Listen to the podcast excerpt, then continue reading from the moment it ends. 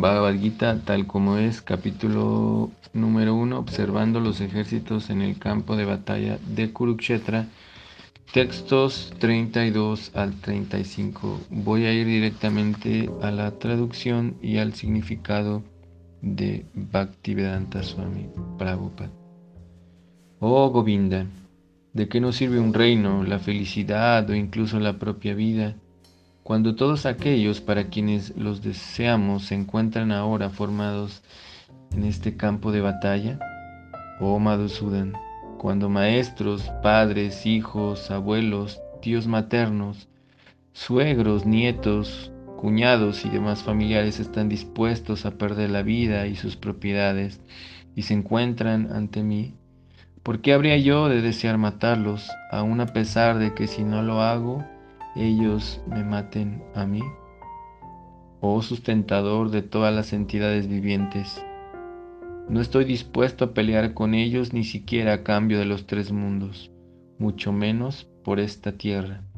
¿Qué placer vamos a obtener de matar a los hijos de Titarashtra? Significado. Arjun se ha dirigido al Señor Krishna por el nombre de Govinda porque Krishna es el objeto de toda clase de placeres para las vacas y los sentidos.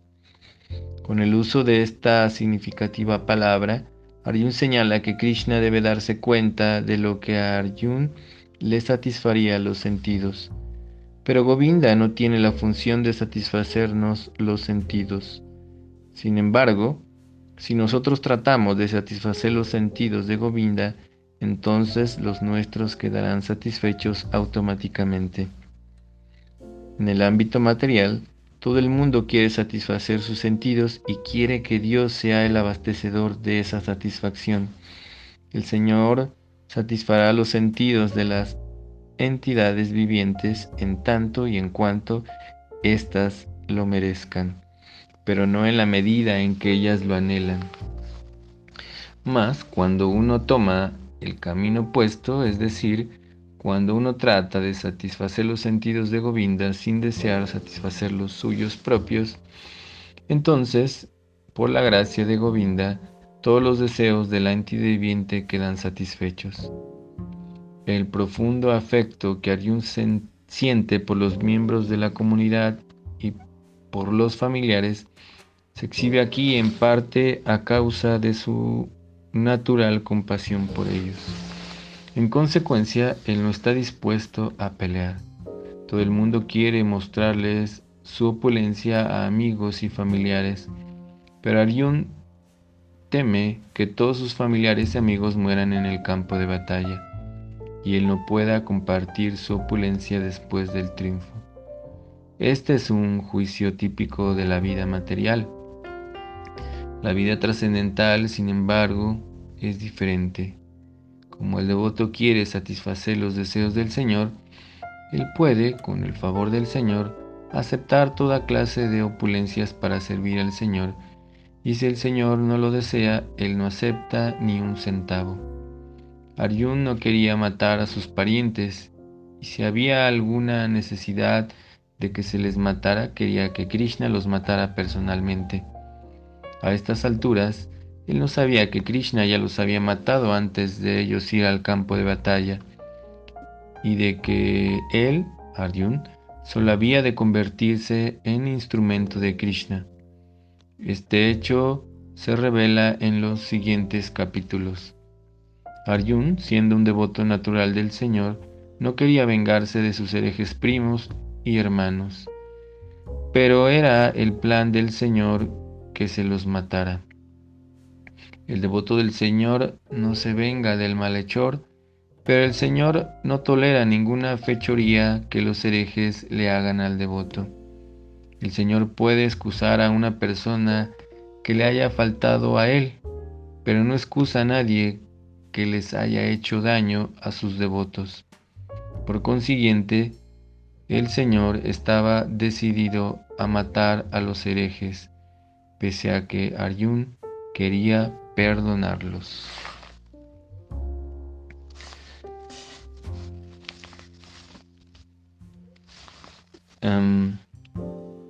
hay un nombre que Prabhupada está mencionando continuamente, eh, que es Govinda, que Prabhupada está mencionando que Arjuna se está refiriendo a Krishna con el nombre de Govinda y él nos da el significado, que significa aquel que complace a las vacas y a los sentidos.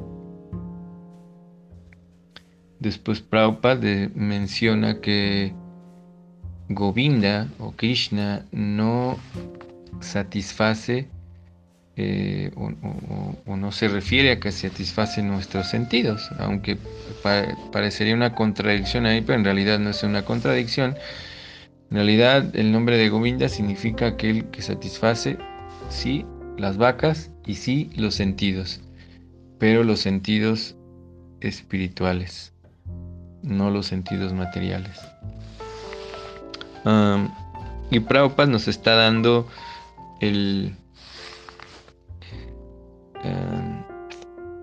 la forma correcta de que nosotros podamos tener esa satisfacción de los sentidos espirituales. Como eh, cuando nosotros tratamos de satisfacer los sentidos de la divinidad, bueno, eso quiere decir que, que nos acerquemos a Él, que, que, establezcamos esta relación amorosa que en algún momento ya hemos mencionado en audios anteriores, esto que se llama Bhakti Yoga, de relacionarse de una manera amorosa con la divinidad. Y esto, pues, ¿cómo funciona? ¿Cómo funciona el satisfacer o el relacionarte con Dios? Con, pues como con cualquier persona y, también como cualquier eh, conocimiento, cualquier tipo de relación. Eh, hay tres elementos que nos van a hacer ir conociendo o relacionándonos con la divinidad. Y la primera de en sánscrito es Shravanam. Shravanam quiere decir escuchar.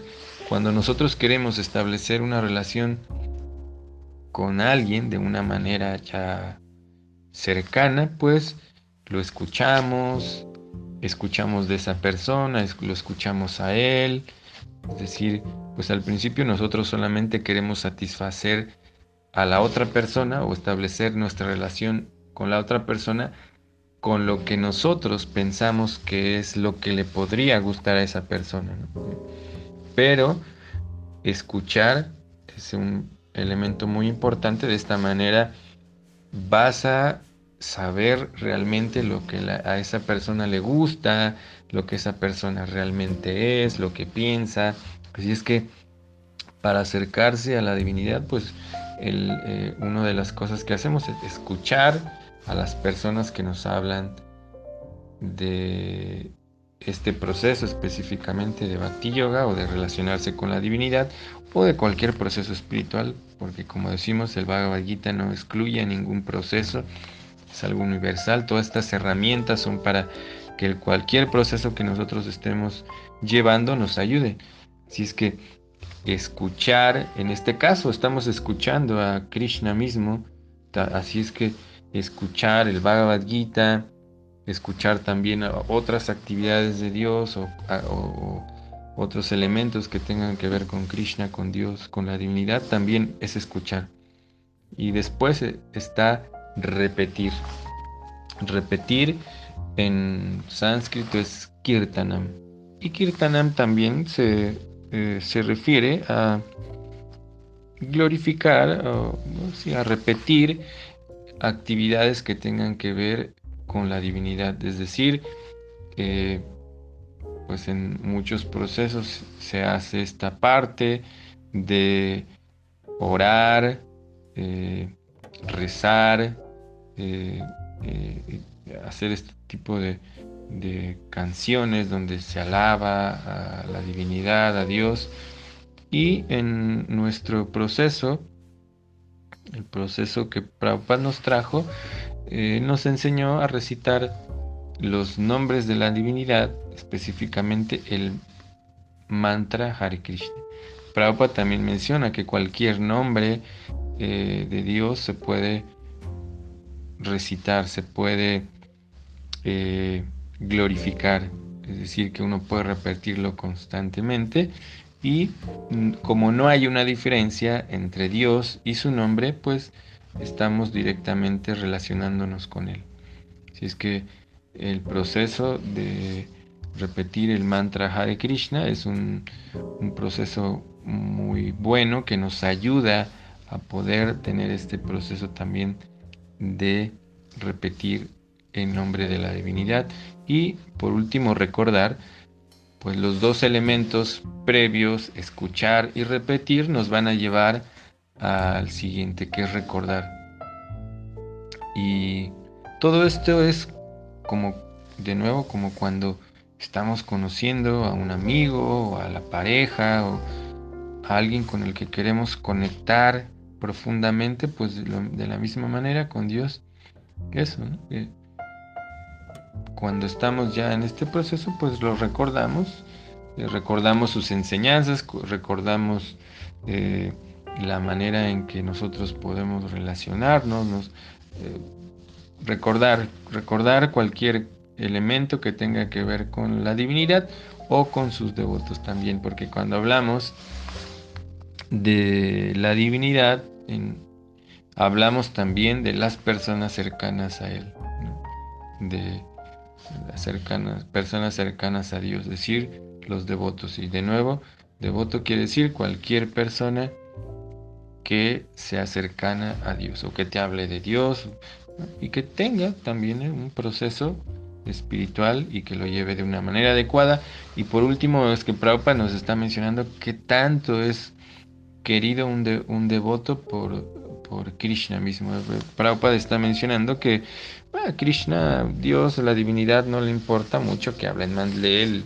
A veces ocurre que nosotros por ciertas circunstancias de la vida, pues perdemos nuestra cercanía con la divinidad, porque nos pasan muchas cosas en la vida, eh, no hemos madurado en nuestro proceso de crecimiento, culpamos a nuestros amigos, familia, quien sea, y cuando ya no hay a quien más culpar, culpamos a Dios, nos alejamos de Él, y pues eso realmente Dios entiende, no, no hay.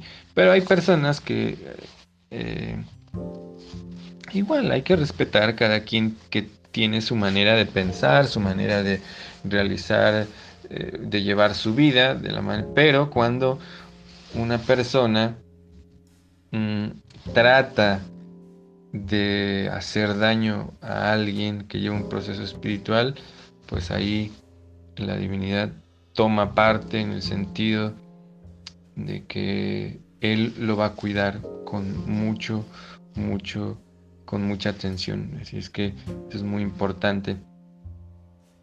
Entonces, hablando en la cuestión de lo que nos está revelando Prabhupada, cuando nosotros eh, en este proceso de acercamiento tratamos, en lugar de que Dios nos satisfaga los sentidos, como Prabhupada en una parte del significado dice que pues todos los que estamos en el mundo quieren satisfacer los sentidos y que queremos que Dios sea nuestro abastecedor.